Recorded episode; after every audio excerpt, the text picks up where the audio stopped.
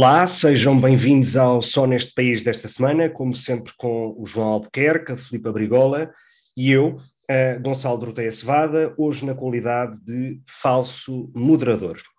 Como podem confirmar, nenhum dos três vai integrar, integrar o novo governo e, portanto, não haverá despedidas uh, nem do programa, nem vamos tentar puxar a lágrima, uh, nem será uma tentativa falhada de qualquer tipo de imparcialidade dos residentes deste podcast. Fica a promessa.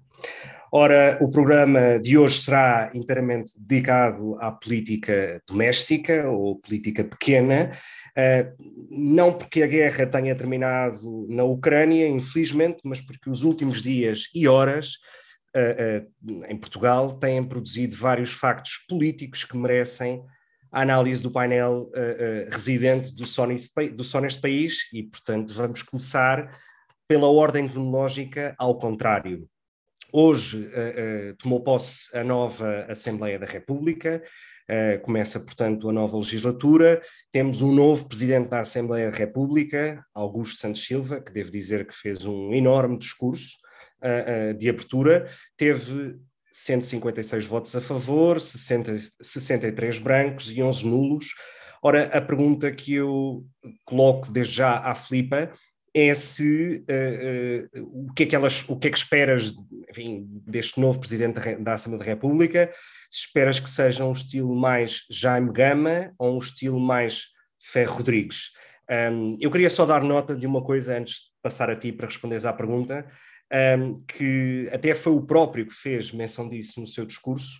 Uh, ele é o primeiro presidente da República eleito com origem num círculo eleitoral da imigração. E tendo em conta que nós somos os três imigrantes, acho que fica, é bonito fazer essa nota também aqui no programa. Mas, Filipe, dou-te a palavra para, para comentares o novo Presidente da Assembleia da República. Sim, sim, faz sentido ele ter, ele ter feito esse comentário, porque ele, enfim, era o Ministro dos Estrangeiros e foi candidato uh, pelo Círculo nestas duas últimas eleições e ganhou, e portanto é a pasta das comunidades europeias, que é muito importante no, no Ministério dos Estrangeiros e faz sentido ele ter feito essa, essa referência. Eu estou muito contente, eu gosto imenso do Augusto Santos Silva, eu tive a sorte de ser assessora da área dos negócios estrangeiros e assuntos europeus na Assembleia da República, quando ele era ministro, quer dizer, ele sempre foi ministro desde que eu entrei lá, e para mim foi uma escola imensa, quer dizer, eu aprendi quase tanto ou mais do que aprendi no, no, curso de Relações Internacionais.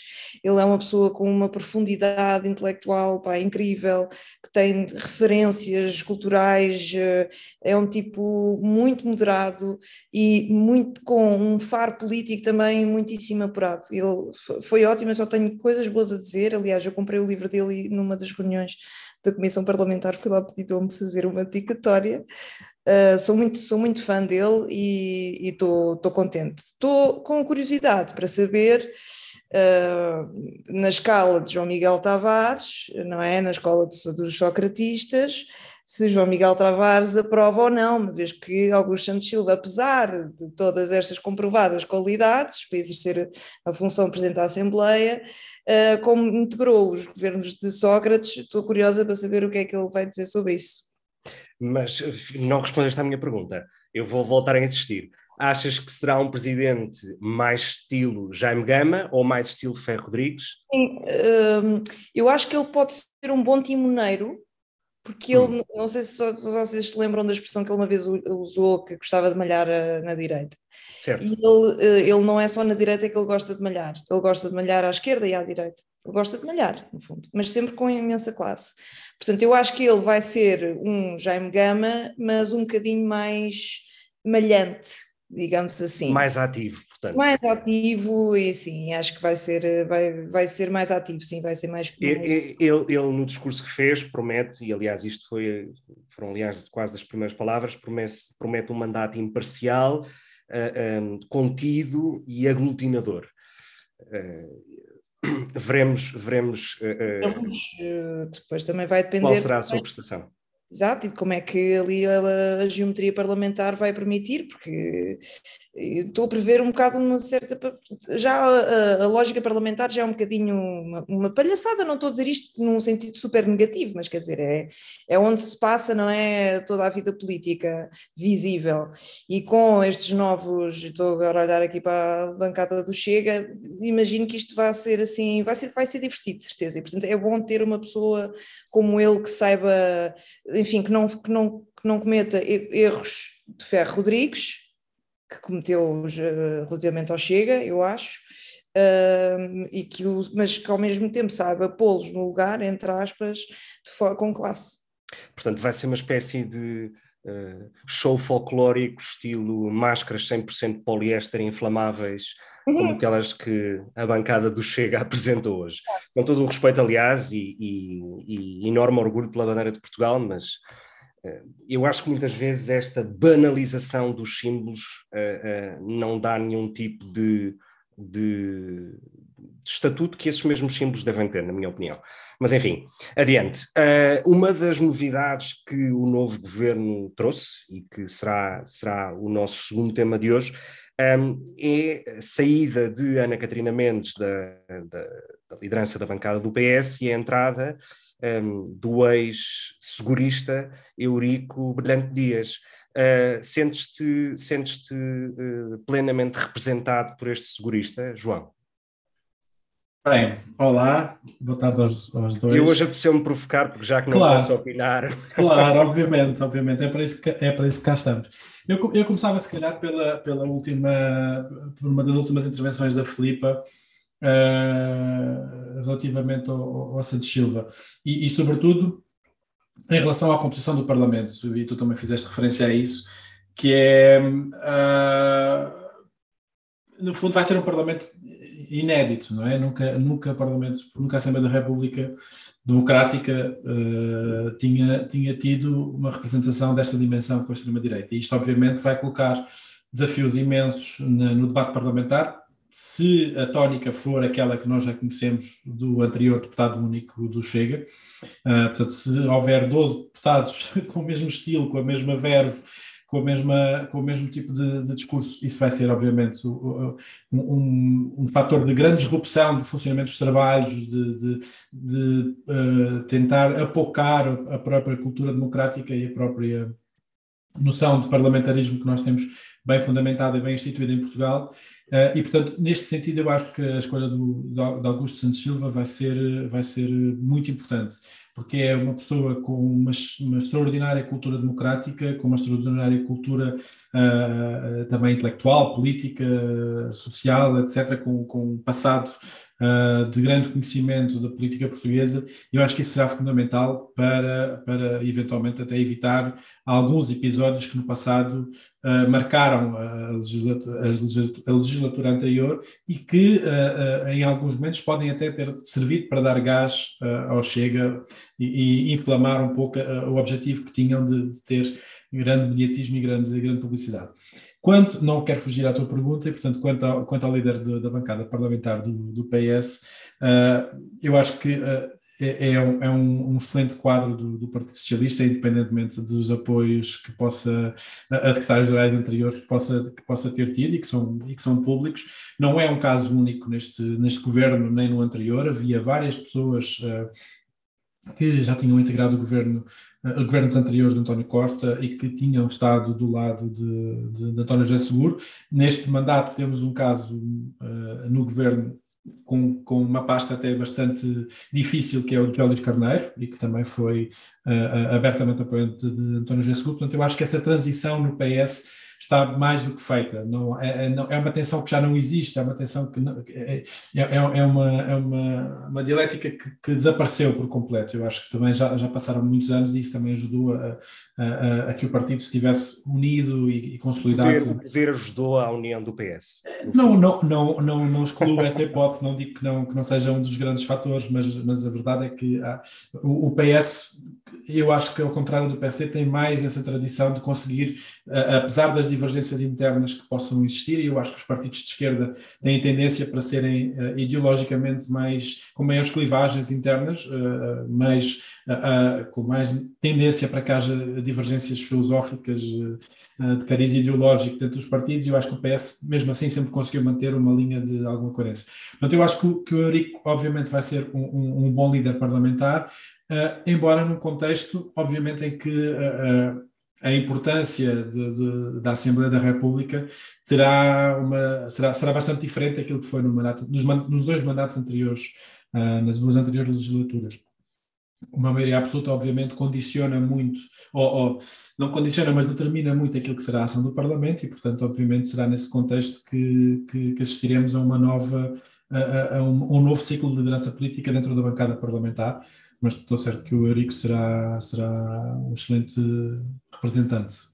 Aliás, já há quem diga que o próprio se pode juntar à lista de proto-sucessores de, de António Costa. Mas, enfim, eh, esse, esse ponto que tu, João, fizeste sobre, sobre a unidade do PS e, e, e a forma como, como António Costa soube gerir, uh, uh, digamos, a inclusão de alguns ex-apoiantes de António José Seguro nos seus governos e, e até nas listas de deputados, é perfeita para a minha seguinte pergunta, para a Filipa, que tem que ver com aquele que parece ser que será o próximo líder parlamentar do PSD, que é o Paulo Mota Pinto. Ora, o Paulo Mota Pinto é um assumido e conhecido apoiante de Rui Rio, um, uh, uh, como presidente do Conselho Nacional do PSD, uh, teve, enfim, e é público, teve alguns conflitos com, tanto com uh, os apoiantes de Luís Montenegro como de Paulo Rangel, e a verdade é que se prepara para liderar uma bancada formada à imagem, ou pensada à imagem de Rui Rio, quando Rui Rio, daqui a mais mês, menos mês, uh, uh, sairá da cena política. Ora, aquilo que eu te pergunto é se não achas que o PSD sem o futuro líder, seja ele quem for, mas em princípio será Luís Montenegro, mas sem o futuro líder no Parlamento, mesmo que esse Parlamento não tenha a importância ou o destaque que teve nos últimos dois, pela questão da maioria absoluta, uh, não fica um pouco desequilibrado uh, uh, e até que ponto é que esse desequilíbrio não poderá dar esse palco ao Chega para liderar essa oposição?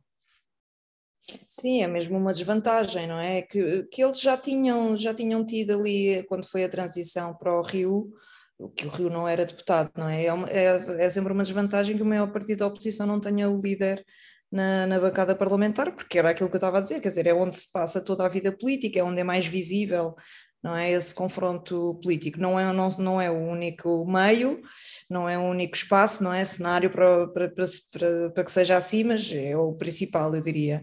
Agora, o Paulo Mota Pinto, eh, daquilo que eu conheço, eu conheço muito pouco, mas daquilo que eu conheço, de ter acompanhado algum programa de comentário que ele tinha com a Ana Catarina, isso parece-me ser um tipo mais ou menos razoável. É juiz do Tribunal Constitucional, para dar ah, aliás. É uma pessoa até, bom, contrastando um bocado com a qualidade, assim, média fraca. Fraca. fraca, sim, vamos dizer. Pobre, sem dúvida. sim. sim. Uh, acho que ele escapa um bocadinho a essa, a essa média e, portanto, parece-me ser uma pessoa de qualidade. Não sabemos é se será ele depois uh, continuar, se ficar o Montenegro, não, também não sabemos quem é que vai ser o próximo líder e não sabemos se ele vai ter interesse em alterar a liderança do grupo parlamentar. Uh, vai, porque vai ter de haver uma grande uh, cumplicidade, não é? é? é? óbvio, tem de haver uma grande cumplicidade entre o líder e as, as orientações políticas do líder e, e aquilo que se passa na, no Parlamento. Deixa-me só dar uma nota sobre o, e, o, e o Santos Silva, só para dizer, não esquecer que eles, eles há cinco anos que trabalham juntos, o Augusto era ministro, o Urique era secretário de Estado sob a tutela do, do Augusto, Portanto, conhecem-se muito bem, isso, isso, não é irrelevante para, para o jogo parlamentar que vai haver agora.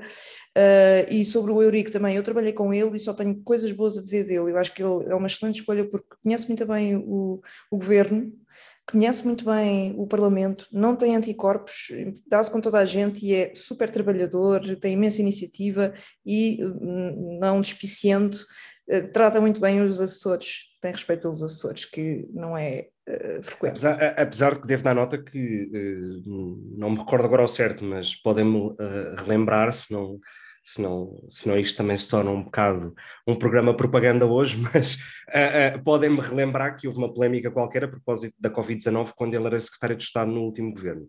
Um, ele fez um comentário qualquer, fez um comentário qualquer, sim, sim. Sim, não me falha a memória, foi por ser uma oportunidade. Ou... Exato, que era uma oportunidade para, para a internacionalização do país, ou a exportação, enfim. Bom, um, e com isto, passamos então para o tema quente. Oh, Deixa-me só, deixa só dizer uma coisa, fazer um comentário muito rápido, que obviamente o tema, o tema do governo será mais importante e ocupar-nos a mais certo. tempo, mas era, era só sobre, sobre, este, sobre a questão da liderança da bancada, do PSD, nem tanto sobre a liderança da bancada, mas sobre aquilo que será eh, o futuro do PSD nestes próximos quatro anos. É, é, é de facto uma situação muito complicada que eu acho que o PSD atravessa.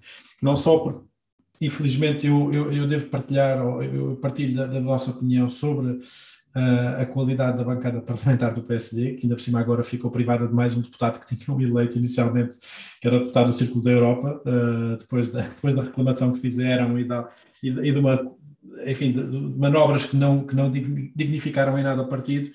Um, Uh, mas, mas, não obstante isso, vai ser de facto um, um, caminho muito difícil, porque não vai ser fácil para qualquer líder que seja que uh, uh, venha a dirigir o PSD ter não só uma bancada parlamentar que não foi escolhida por si, uma bancada parlamentar com muita gente sem grande passado político no, no, PSD, pessoas relativamente novas. Não, não estou a fazer uma avaliação qualitativa deste, deste facto. Podem ser boas, podem ser más, haverá, haverá tudo certamente, mas que são pessoas com pouco peso dentro da estrutura, dentro da estrutura e pouco peso político dentro do PSD. E mediático, sem pouco peso e, mediático, onde, onde não há não, não, consegue, o eleitor não consegue, o médio, digamos, exatamente, não exatamente. consegue reconhecer ninguém sobre nenhum assunto. É, exatamente. Talvez a exceção e... seja feita a Joaquim Miranda Sarmento, mas Sim, poderá ser, e Batista, e Batista Leite também, portanto. Eh, mas, mas sim, serão poucos os casos com, com, com, grande visibilidade mediática, o que significa que, seja Montenegro, seja qualquer outra figura eh, dentro do PSD, confrontados com uma maioria absoluta, mesmo que se procure revitalizar os debates parlamentares com o Primeiro-Ministro, mesmo que se encontrem uh, uh, algum tipo de, de, de, instrumentos para re revitalizar o debate no Parlamento, como, como deve acontecer, a verdade é que o PSD estará numa situação muito delicada e ter o seu futuro líder uh, partidário fora de, de, dos corredores da Assembleia da República vai dificultar muito o trabalho da oposição. Uh, e, portanto, este é, é, é também um caminho no meu entender, preocupante, porque não ajuda a que haja uma consolidação não só dos, dos, próprios quadros do PSD, que eu acho que era muito necessário, mas também, uh, uh, uh, sejamos realistas, seria sempre uma ajuda para que haja um tampão ao crescimento de outros partidos e ao, ao, crescimento mediático de outros partidos na Assembleia da República, que para mim seria muito pouco desejável que acontecesse mas que temo que seja inevitável. Eu, eu, eu nesse sentido, uh, uh, devo aliás fazer um elogio ao PS, porque consegue, ou, ou, historicamente tem essa capacidade de conseguir fazer listas uh, com muito menos pensamento de curto prazo ou de imediatismo, e que talvez pensa muito mais numa lógica de futuro. aliás, acho que isso não está até na própria composição do governo, e já vamos lá, mas tem essa, essa, essa forma de pensar a longo prazo uh, uh, muito na lógica do partido e não tanto do líder daquele momento em concreto. Um, mas enfim. Um, passamos então ao nosso tema quente do programa de hoje, portanto, meses depois do chumbo do Orçamento de Estado, uh, a partir de amanhã voltaremos a ter um governo, um, mas já sabemos sobre a composição do governo, a orgânica, uh, os próprios ministros. Aliás, ficámos a saber antes de Marcelo Rebelo de Sousa, parece. Um, e, e, é, aliás, sobre essa, sobre essa eh, fuga de informação que eu pergunto à Filipe se tens alguma teoria de onde é que veio, uh, ou se isto afinal não é uma birra de Marcelo Rebelo de Sousa ideia, mas eh, nós sabemos, e é o que circula, não é? Que o Presidente da República gosta muito de lançar intrigas, enfim, de lançar um certo caos, que é para depois ele poder vir e, e, e, e consertar as coisas, não é? Resolver.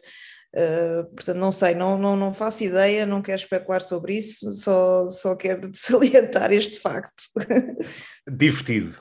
Sim. Folclórico também. Enfim, bom, já que estás com a palavra, eu faço então uh, talvez uma pergunta mais séria que tem que ver com a orgânica do governo.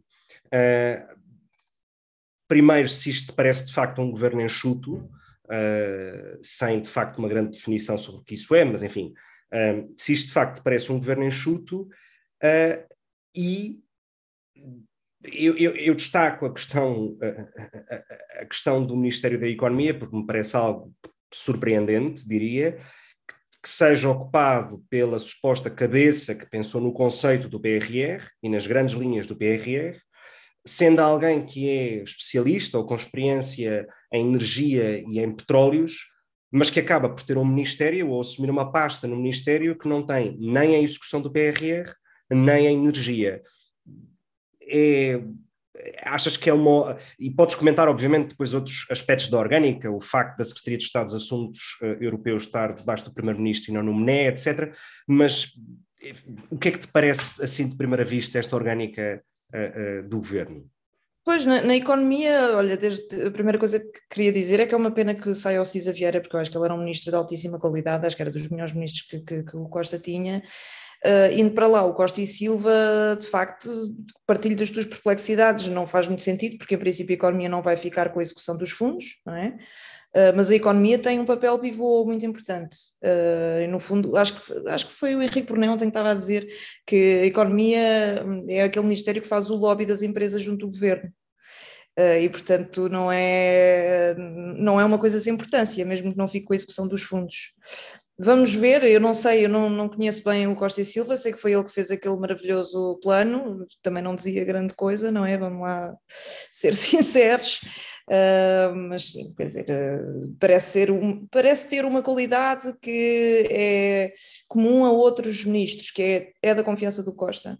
E isso é um dos pontos que, que agora vou fazer com os comentadores profissionais e vou dizer que tenho quatro pontos a, falar, a dizer sobre o governo e, portanto, o primeiro, sobre a orgânica, uh, que é claramente um governo de continuidade, não é? Houve poucas alterações, houve poucas mexidas, sim, houve uma, houve uma diminuição das pastas, mas basicamente são, são as mesmas pessoas, são as mesmas caras, tanto ao nível dos ministros como dos secretários de Estado, imagino que as, os gabinetes também não, não mudem muito.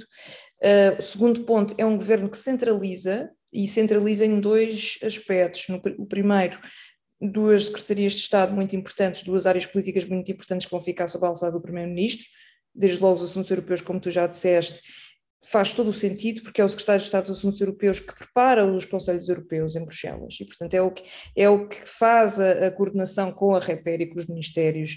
Tem um papel pivô na coordenação política, das várias políticas setoriais junto da, da, da, REPER e do Conselho, portanto, faz todo o sentido que esteja no, no Primeiro-Ministro.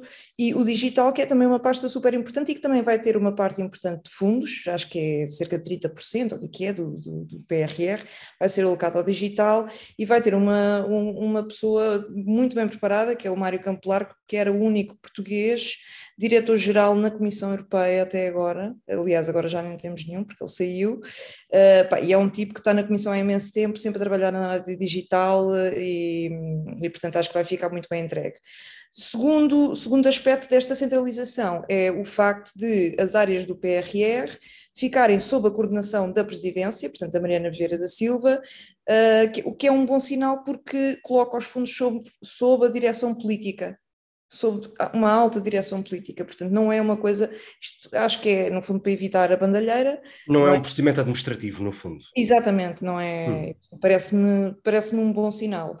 Terceiro ponto, uh, só para uh, fazer referência às críticas que eu ouvi, eu já não sei de quem, quem, mas ouvi por aí duas críticas, uma que era um governo demasiado político, ainda bem que o é, porque nós não queremos gente que seja apenas técnica, queremos pessoas que saibam tomar decisões políticas de acordo com os dados que têm à sua frente. Eu acho que isso é muito importante e, e o facto de termos políticos de peso no governo acho que é positivo. E a segunda crítica, que é um, dizer que o Costa colocou os seus sucessores mas ainda bem que colocou os seus sucessores, e era exatamente aquilo que estavas a dizer há bocado. Há uma lógica de futuro, qualquer um, de, qualquer um dos sucessores do Costa no Partido Socialista há de ser, mais cedo ou mais tarde, Primeiro-Ministro. É um potencial Primeiro-Ministro. O que é que nós queremos? Queremos que o potencial Primeiro-Ministro tenha experiência de governação. Portanto, ainda bem que eles estão no governo para aprender o que é a arte da governação. Só tenho a aplaudir. Eu, eu, eu, a propósito do que tu disseste, não exatamente agora, mas no início, uh, sobre o mistério sobre António Costa Silva, não é Costa e Silva, eu devo fazer essa nota, porque durante muitos anos as pessoas também achavam que era Cavaco e Silva, mas o I fica saído, é Costa Silva. Apesar de que há, muitos, há muita gente que diz Costa e Silva, mas pronto, feito, feito o, a nota de rodapé da Almanac, uh, uh, talvez a única explicação que, que exista é que uh, três quartos do PRR seja para a função pública, para a administração pública para as universidades, para as autarquias, para uh, as direções gerais, e, portanto, quer dizer, por muito lobby que as empresas queiram, queiram fazer, a sua parte, uh, o seu fair share uh, daquele queijo do PRR é muito pequeno. Um, e, portanto, a realidade é esta. Aliás, eu achava interessante que algum think tank ou um organismo independente fizesse de facto, um exercício comparativo sobre os vários PRRs nos países da União Europeia e como é que se faz esse split entre público e privado. Seria interessante porque talvez tirássemos algumas conclusões. Olha, por acaso estás, estás a dizer isso e, e, eh, faz todo o sentido porque a Secretaria de Estado da Administração Pública passou para a, para a alçada da presidência, da Ministra certo. da Presidência, uhum. uh, e esta pasta do digital uh, é digitalização e modernização administrativa administrativa, sendo que o Mário Campo Largo, a grande área de especialização dele, pelo menos nos últimos anos, era precisamente essa, era a digitalização dos, dos serviços da Comissão. Mas faz todo o sentido, há aqui claro. lógica. João, uh, comentários sobre tudo isto e mais uma nota que não falámos até agora, mas que me parece parece-me digamos, parece que merece comentário, ou de facto merece comentário, que é o facto de o turismo uh, não ser agora, neste novo governo, uma Secretaria de Estado independente, nem um Ministério, quando de facto é uma área que representa uh, cerca de 10% do PIB português. Um, mas, enfim, uh, começa por onde quiseres, fala do que quiseres dentro da orgânica do governo. Eu gostava por esse último comentário, que é, isto até pode ser positivo na medida em que pode prevenir que se, o Presidente do seu Instituto venha a criar um Partido Liberal no futuro e fazer oposição ao atual governo. Uh, mas uh, relativamente, ao, relativamente à, à, à, orgânica, eu, uh, aconteceu aqui uma coisa que é, que é, muito rara, apesar da nossa amizade há muitos anos, que é eu, eu praticamente não, não ter nada a acrescentar em relação àquilo que a Filipe disse. Eu poderia estar aqui calado e simplesmente subscrever aquilo que ela, aquilo que ela disse uh, e, e, realçar de facto, acho que estes dois pontos uh, destas novas secretarias de Estado, que são de, destes novos secretários de Estado que são colocados sob a alçada do Primeiro-Ministro, na dependência do Primeiro-Ministro, são, são fundamentais. Uh, o primeiro dos assuntos europeus é claramente o reconhecimento de que uh, política europeia não é política de negócios estrangeiros, não é política externa portuguesa. É política interna, é, é, é, política do nosso dia a dia e, portanto, tem que ser assumida como tal.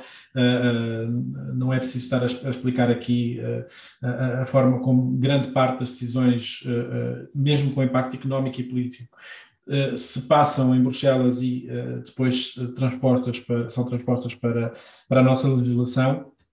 E, e, portanto, isso é, é, claramente um fator muito importante. Aqui acresce o facto da escolha ser a de Tiago Antunes, Uh, Tiago Antunes, que é uma pessoa que já passou pelo Parlamento Europeu, que uh, conhece bem as, institu as, instituições europeias, que é uma pessoa uh, não só da extrema confiança do Primeiro-Ministro, mas que demonstrou ter uma competência técnica absolutamente extraordinária e, portanto, será, estou absolutamente convicto, um, um, grande secretário de Estado dos Assuntos Europeus, fazendo jus também àquilo que foi o papel desempenhado por Ana Paula Zacarias, que foi excepcional e que, uh, sobretudo durante a, durante a presidência, ganhou uma grande visibilidade e a quem eu acho que Portugal deve também uma grande parte daquilo que foi a sua, a sua reconhecida uh, boa presidência do Conselho da União Europeia. Bom, mas não achas, desculpa interromper-te, mas não achas que esvazia de alguma maneira o Ministério dos Negócios Estrangeiros? Uh, não necessariamente, porque depende, depende daquilo que for a visão uh, do que será, uh, que, não só os negócios estrangeiros, mas a própria defesa. E eu acho que aqui, sobretudo no momento em que o governo é formado, olhando para aquilo que são as perspectivas de futuro provocadas pela guerra na Ucrânia, em que assistiremos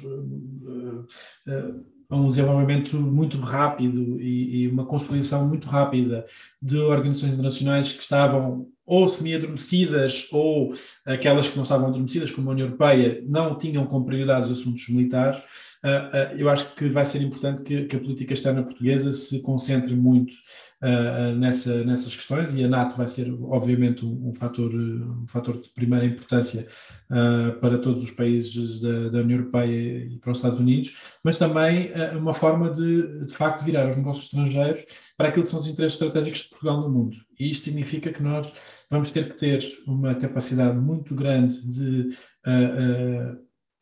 ver qual é que é, eu não diria diálogo, mas teremos que fazer esta reflexão e perceber, primeiro, eh, qual é que é a relação que Portugal quer desenvolver com a China, e Portugal, eh, recordando que já foi uh, algumas vezes criticado pelo seu posicionamento em relação à China dentro do seio da União Europeia, face a alguns agentes económicos, por exemplo, eu acho que isto é, é uma tensão que existe e que já existiu no passado, portanto, é útil que Portugal repense o seu posicionamento estratégico com, com a China, mas também que Portugal olhe para aquilo que são os seus parceiros uh, estratégicos uh, desde há muito tempo, nomeadamente os países de língua portuguesa, obviamente, mas também a reforçar as relações com o Reino Unido e com, e, com, e com os Estados Unidos, que não esqueçamos que as relações com o Reino Unido agora acontecem fora do âmbito da, da Secretaria de Estado dos Assuntos Europeus.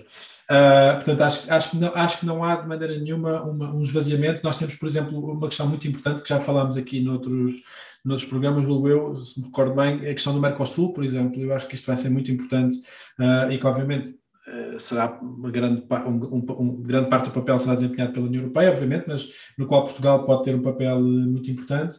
Uh, e, portanto, não acho que seja de maneira nenhuma esvaziar essa, a, a pasta dos negócios estrangeiros e acho que uh, uh, dá-lo ao, ao, João Gomes Carvinho também é um sinal de que não se pretende que seja um, um ministro inoperante e que seja um ministro de pouca força, porque demonstrou não ser na, na, defesa, o que também se calhar lhe criou alguns anticorpos. Uh, mas depois, relativamente ao resto da orgânica, eu acho, eu acho, acho que é particularmente relevante que nós uh, estejamos a falar da, da orgânica e das questões de, de, política do próprio governo, mais do que dos FEDIVERs, como, como infelizmente tem, tem sido comum, que eu acho que interessa um pouco. Um, a verdade é que, há, é que há aqui fatores muito importantes. Eu acho claramente a consolidação de Mariana Verde da Silva é, é, é, um, é um dado adquirido com, uh, com a questão da gestão do, do PRR e, e dos fundos. Uh, a questão da manutenção do Pedro Nuno com dossiês que serão dos mais importantes, uh, até do ponto de vista económico. A questão da habitação será determinante, mas as infraestruturas também. Os portos. Os, o papel de Sines. Absolutamente, absolutamente. A ligação de Sines com, com, com, com, Espanha e a ligação ferroviária que está, a ser, que está a ser construída, mas também o plano ferroviário que foi apresentado ainda há uma semana, o que foi a semana passada ou há duas semanas, o mais tardar, que é de uma ambição uh, que não há memória recente. Uh, a habitação vai ser um tema central, ou, ou, pelo menos se não for, é bom que seja, porque uh, é, é, claramente um problema que não afeta só Portugal, mas que em Portugal é, é, está, muito, está muito latente. Mas depois uh, eu acho que há, há, há, acima de tudo, a necessidade de nós percebermos o que é que isto, o que é, o que, é que será o governo uh, para os próximos quatro anos no contexto de maioria absoluta.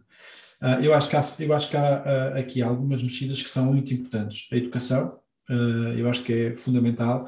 Uh, acho que a justiça é outro ponto em que, uh, em que será necessário ter um impulso reformista e eu, a minha esperança, muito sinceramente, é que de facto o PS aproveite esta maioria absoluta para aproveitando o PRR, aproveitando os programas de relançamento que existem, uh, uh, se lance num, ambicioso programa de reformas que serão muito, que são muito necessárias, sobretudo aquilo que é o ponto de vista de, de um, da acessibilidade das pessoas, uh, que é a justiça é claramente um caso em que a acessibilidade é um problema, porque as pessoas não têm acesso nem condições de, de, pagar o acesso à justiça, e ela tem os problemas que todos nós conhecemos, na educação, uh, a necessidade de nós repensarmos a educação, que era aquilo que o João Costa já vinha fazendo dentro do, dentro do, do Ministério, e depois terminava com a nota sobre a economia, uh, porque eu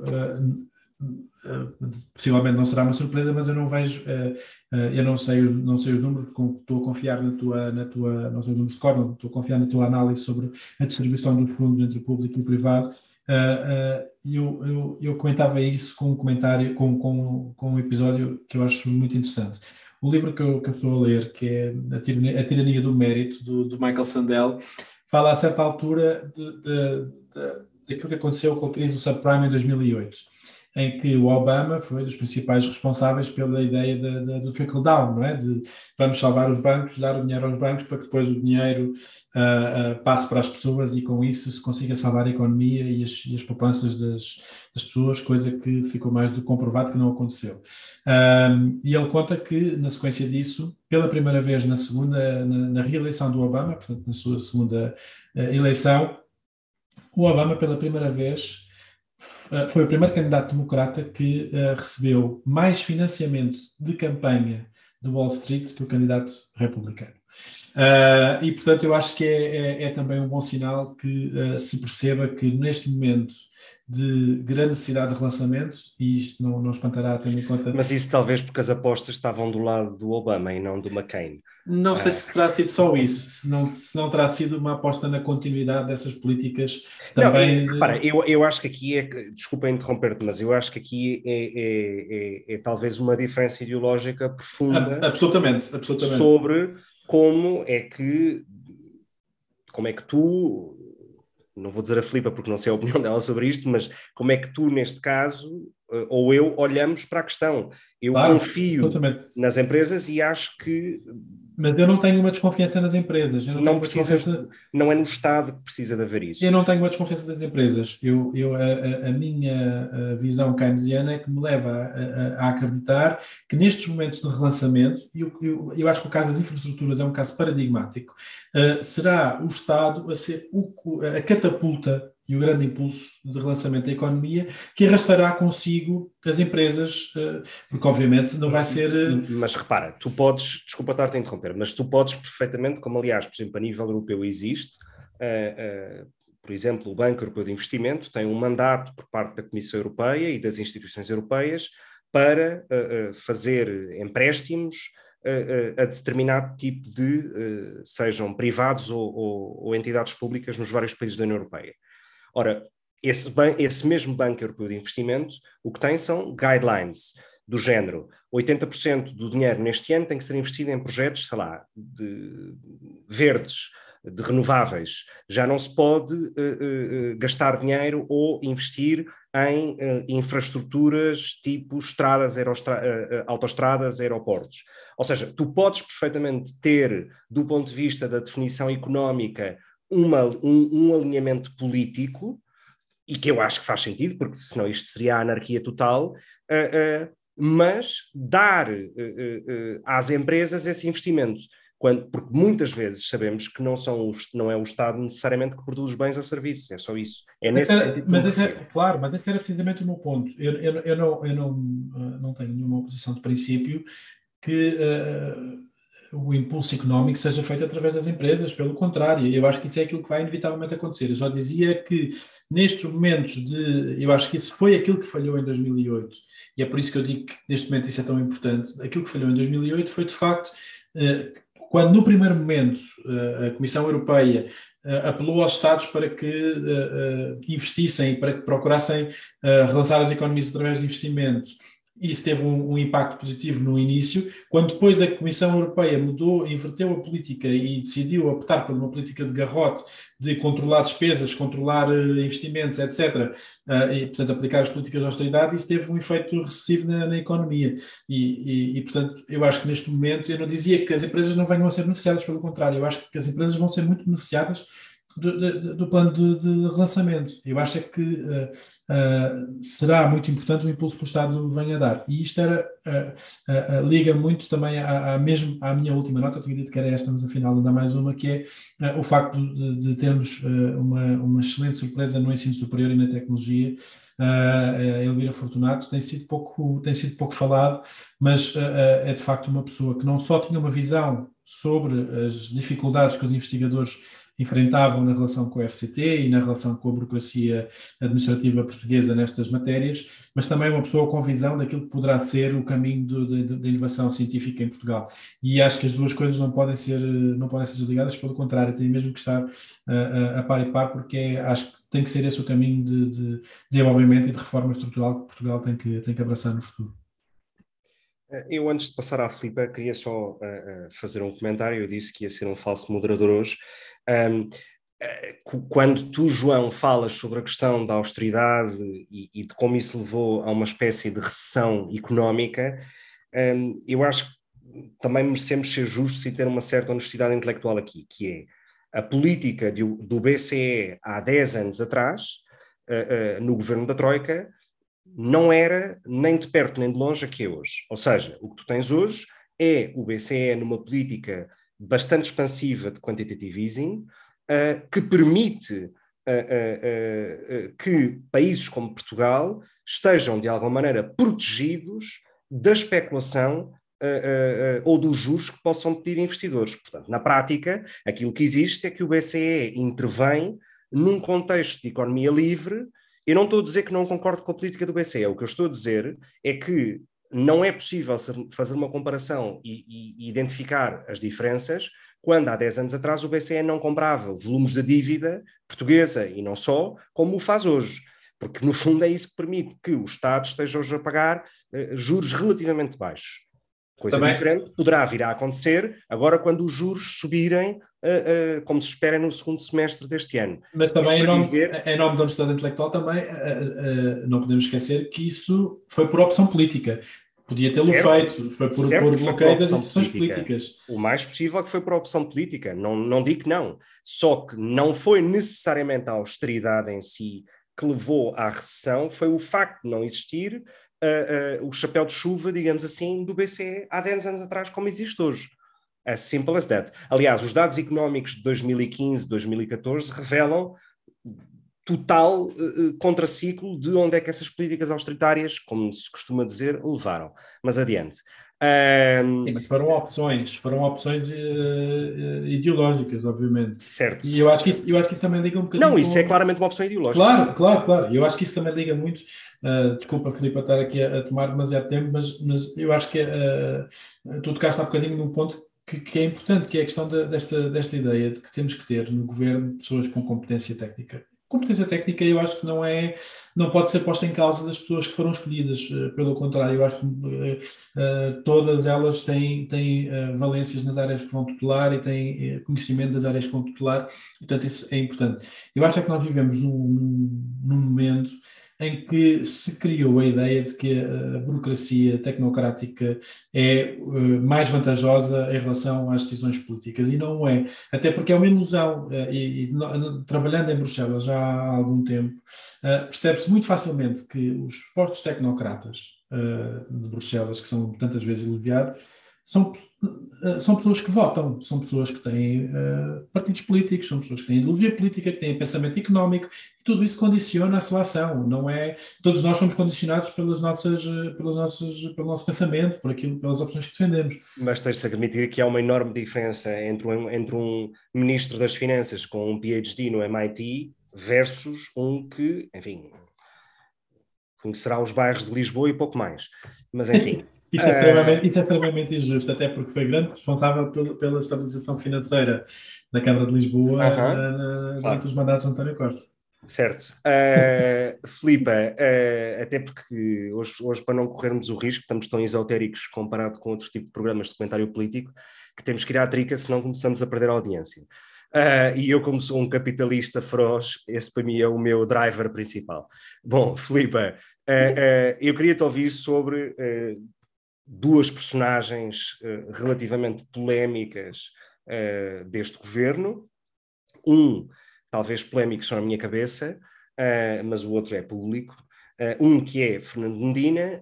eu concordo convosco na questão da necessidade de ter ministros políticos para pastas que não requerem, digo eu, para pastas que não requerem uma capacidade técnica ou um reconhecimento entre pares de conhecimento e capacidade técnica que eu não reconheço pessoalmente em Fernando Medina. Basta fazer a comparação, por exemplo, com a sua homóloga espanhola, Nádia Calvinho, é alguém que tem, enfim, um currículo de décadas uh, uh, na Comissão Europeia, uh, na pasta ou, ou, na área de orçamento e finanças, portanto, de facto percebe do tema. Eu não reconheço essa capacidade em Fernando Medina, e quando um banco, uma agência de rating, etc., olha para alguém como Fernando Medina versus o que estava antes, há uma enorme diferença. E isto, há um facto que eu acho que é inegável, é que historicamente o PS, e isto nem sequer é o caso do PSD, Uh, não sempre, pelo menos, mas historicamente o PS sempre apresentou ministros das Finanças, uh, uh, enfim, de facto, da área económica e financeira, do orçamento, etc. Portanto, queria-te ouvir sobre esta polémica e se estendes o teu comentário de elogio à capacidade política também ao Ministro das Finanças, e depois a, a, a questão de alguém que eu gosto, que é Pedro Adão e Silva, talvez seja a única pessoa à direita que gosta de Pedro Adão e Silva, mas enfim, o que, é que, o que é que te parece o facto de ter sido o único nome que falhou da suposta lista que foi avançada pela comunicação social? Esse também foi um facto muito curioso, não é? Certo, não? Foi o único nome que falhou. Dizia-se que era o André Caldas e depois afinal foi o Adão. Não sei, não sei se era para testar, mas para testar, quer dizer, não, não, faz, não faz muito sentido, não faço ideia, não sei o que é que aconteceu aí. Mas começando pelo Adão e Silva, sim, acho que é uma pessoa que estava, aliás, ele já estava com, aquela, com aquele cargo de, das comemorações do, do 25 de Abril, não é? Uma pessoa muito ligada ao PS, não é, não me parece que seja uma pessoa super do círculo de confiança do, do Primeiro-Ministro, mas também para a pasta que é, não me parece que precise. Tem boa relação com os mídia, que era uma pasta que entretanto já não existe sobre a cultura, que era a mídia audiovisual, e portanto provavelmente também deve ter sido por aí que, que foi escolhido. Não tenho muito a acrescentar, quer dizer, ele é um tipo mais ou menos razoável, não, não sabes, é... Sabes que, eu, sabes que eu sobre ele uh, uh, acho que tem um, tem um grande calcanhar de Aquiles, uh, que é o desdém que faz nas declarações em relação ao 25 de novembro, por exemplo. Um, uhum. ah, sim, é sim. certo que não tem a mesma comparação ou o mesmo peso histórico, mas é uma data muito importante. e tenho pena que o PS, que sempre se orgulhou do 25 de novembro, hoje pareça estar um bocado envergonhado quanto a isso. Vamos lá ver, quer dizer, é porque também nós estamos sempre em, uh, em, em, polos, não é? Quando falamos dessa questão, que é, por um lado, uh, os, portanto, os grandes saudosos, 25 de Abril, as pessoas muito à esquerda, é 25 de Abril, ponto final, e portanto não vamos falar mais nada, Uh, e por outro lado, há os que só querem falar no 25 de novembro. Ora, o momento fundador é o 25 de abril, não há dúvida nenhuma sobre isso. Eu acho que depois ah, é, uh, o que acontece é um bocado em reação aos que só querem falar do 25 de novembro. Uh, aparece depois esta resposta de ah, não, nós só queremos é falar do 25 de abril, ambas erradas. É? Ambas erradas. Estou tive... contigo quanto a isso.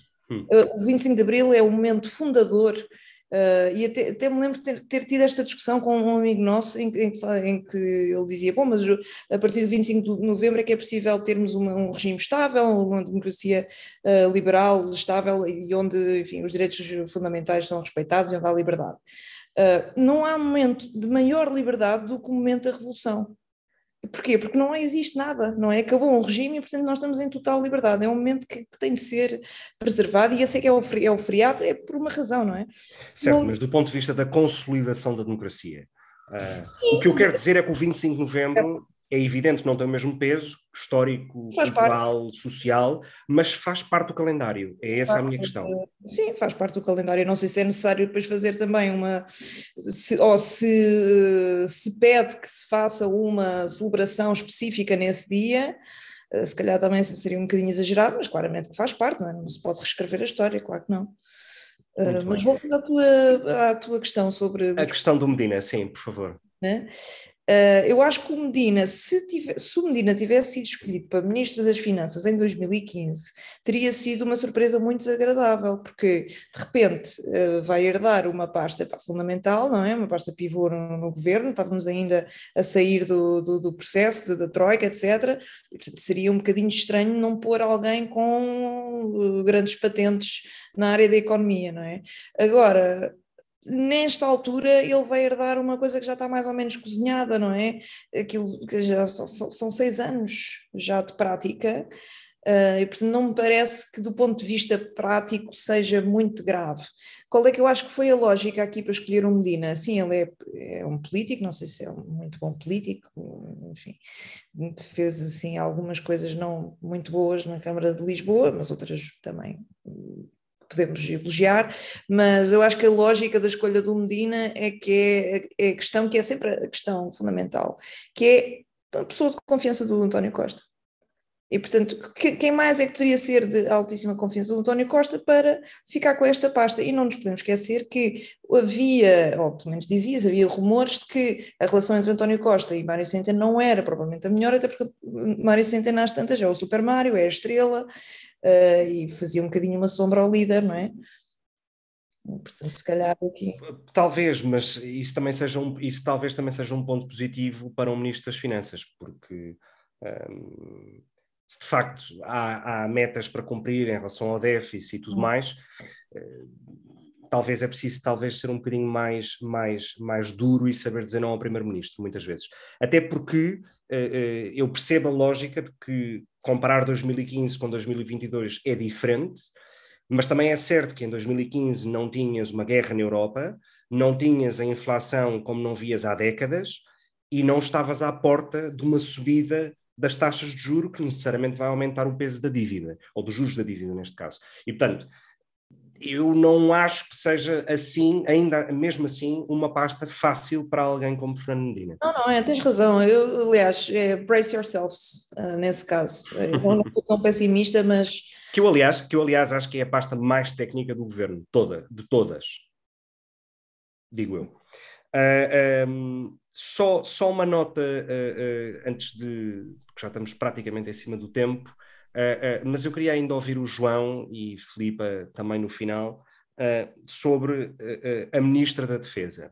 Muitas das críticas que têm sido feitas e que eu acho que são injustas e pouco adequadas até, é o facto de ser um, uma mulher a assumir a defesa no momento de guerra, sendo que Portugal é um país da NATO, um, portanto, é, a crítica de género, Uh, uh, uh, e dois, o facto de não ter de facto experiência política ou executiva real para uma pasta com a importância que a defesa tem hoje, que talvez não tinha há três meses atrás.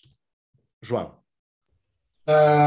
bem, eu não sou um expert na, na, matéria, no sentido em que não, não acompanhava com muito rigor as questões da, da, da defesa nem do IDN, nem uh, não mais do que aquilo que acompanhava de uma forma genérica de outras áreas, uh, que é obviamente o seguir com atenção os, os, os, temas que estão em cima da mesa, mas uh, aquilo que, que, tenho vindo a perceber da nova, da nova ministra é que não só é, é uma pessoa que goza de grande prestígio dentro, de, dentro dos quadros militares, das grandes patentes militares, porque chegar a diretora do Instituto de Defesa Nacional não é uma posição de sumenos importância, uh, mas que também tem pensamento produzido nesta área.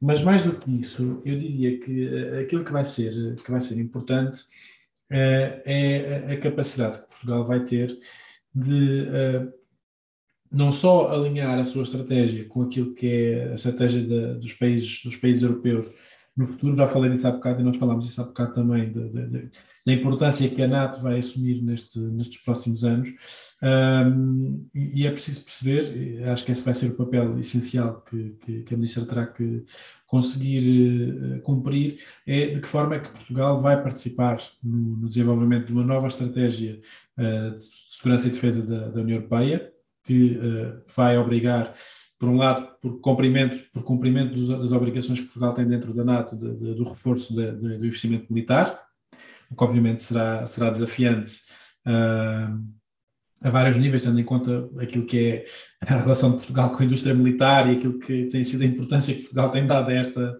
esta área recentemente. Não é, não é um país que, que tenha grandes prioridades de investimento nesta, nestas matérias uh, tanto mais que o caso mais famoso a nível militar, para além dos tanques, o anterior tinha sido compra de, de, de, submarinos, sem que isso tenha refletido qualquer tipo de pensamento estratégico sobre, sobre a área da defesa. Uh, e, portanto, isto vai ser, vai ser claramente um, um, momento de inversão desta, desta tendência, que já dava pouca importância a isto, e pode ser também uma, um, momento muito significativo, porque obrigará a que se faça uma reflexão sobre que tipo de Forças Armadas é que nós queremos ter, o que eu acho que combina um pouco com a reflexão que será necessária fazer, curiosamente, na administração interna. há problemas identificados com a presença e infiltração de forças de extrema-direita, quer nas Forças Armadas, quer nas Forças de Segurança, e é preciso perceber até que ponto é que os dois ministros vão ter, por exemplo, a capacidade de ter uma intervenção que eu acho que é muito necessária para colocar um tampão neste crescimento, neste, neste, neste ciclo de crescimento que as Forças de Segurança e as Forças Armadas muitas vezes têm alimentado. E isto é, não acho que seja mesmo uma questão eh, acessória, acho que a semelhança daquilo que tem acontecido noutros países, ainda recentemente eh, uma investigação revelou o mesmo relativamente às Forças Armadas Alemãs, e, e acho que todos nós estamos conscientes do perigo que representa uh, uma força, uma extrema-direita uh, crescente na Alemanha, sobretudo num contexto em que a Alemanha inverteu finalmente a sua posição relativamente à, à sua militarização, e portanto acho que esta também vai ser uma questão uh, importante neste, neste próximo mandato. Muito bem. Uh, algum comentário sobre as críticas à nova ministra pelo facto de ser ministra da Defesa? acho que isso é uma palermice eu acho realmente, porque é que o sexo da pessoa é relevante? Não percebo. Uh, eu só tenho ouvido coisas boas dela, eu não a conheço, mas tenho ouvido boas referências dela. Acho que o, o tema dela, que ela é especializada, é precisamente nisso, na igualdade de género na, nas Forças Armadas. Pode ser que seja bom ela trazer esse tema para, para a área da defesa. Acho eu devo lembrar que Ursula von der Leyen foi ministra da Defesa da Angela Merkel. Foi, sim, sim. E há muitas outras ministras de defesa. Quer dizer, não acho que seja relevante ser mulher ou não ser mulher, acho que é... Espanha tem uma ministra da Defesa. Pois, não... Também. Uh, uh... E, e, só para... Só para... Deixa-me fazer isso, eu por acaso vem-me vem à memória a imagem da ministra da Defesa espanhola, Carmen Ajuda-me Gonçalo, a, a fazer... Um Certo, ela, ela morreu há, há, há é muito pouco tempo, foi a ministra do Zapatero. Exatamente, e que, e que fez, a, fez a, para, a revista militar grávida. Uh, Vem-me logo à memória essa imagem, que foi uma imagem marcante do, do, do ponto de viragem uh, na, na percepção que existe do poder político e militar. E eu acho que Carmen Chacon. Carmen sim. Chacon, exatamente. Uhum. Uh, portanto, acho que sim, concordo inteiramente. Desculpa, Filipe. Não, não, eu só queria a última nota só para dizer que uh, concordo com o que tu disseste há bocado, João, de repensar as Forças Armadas e que tipo de Forças Armadas é que nós queremos, porque isto só assim um comentário um bocadinho mais uh, jocoso, que é a ver pelos comentários dos, que os nossos militares têm partilhado nas televisões sobre a guerra na Ucrânia. Uh, nós temos, de facto, temos de dar lugar às novas, porque está na hora de renovar, de renovar aqui as patentes militares, não é? Muito bem. Pergunta, porque estamos mesmo, mesmo, mesmo em cima da hora, mas eu queria-vos uma pergunta, uma resposta de sim ou não. Acham que o facto de uh, da super-ministra Mariana Vieira da Silva uh, ter, enfim, ganho um peso político e de conteúdo e de pastas neste novo governo e ser de facto a número dois, que é ela a preferida de António Costa para o suceder, quando isso venha a acontecer, sim ou não? Eu, eu Podem responder que, em uníssono, se for caso. acho, acho, que, acho que são sempre aqueles, aqueles momentos que uh, dão muita vontade de rir no, no, quando, se, quando se vê no, no comentariado político. Porque, o, e tu não vais cair nessa tentação? Não, por, é simplesmente porque os processos, os, felizmente, os processos de decisão da vida interna dos partidos dão-se uh, uh, de acordo com as suas estruturas, com os seus regulamentos, com os seus estatutos. Uh, como aliás o Dr. Paulo Rangel te pode uh, responder. E que, portanto, quem manda e quem decide a vida interna do, e o futuro das lideranças dos partidos são os militantes. E, e, portanto... Lá está, eu como não tenho filiação partidária, confesso que não conheço essas dinâmicas. Filipe, tu arriscas ou, ou alinhas pelo politicamente correto do João? Eu acho, eu acho que não, não. Eu acho que ela é a favorita do Costa no governo, como braço direito, sem dúvida, é a favorita dele. Como sucessora no PS, tenho dúvidas. Sei quem não é o favorito. Muito bem, fica, fica então. Uh, terminamos aqui o Só neste País desta semana com a dúvida da Filipa, legítima, interessante. Um, mas uh, antes disso, uh, a Filipa, de novo, traz-nos a música desta semana.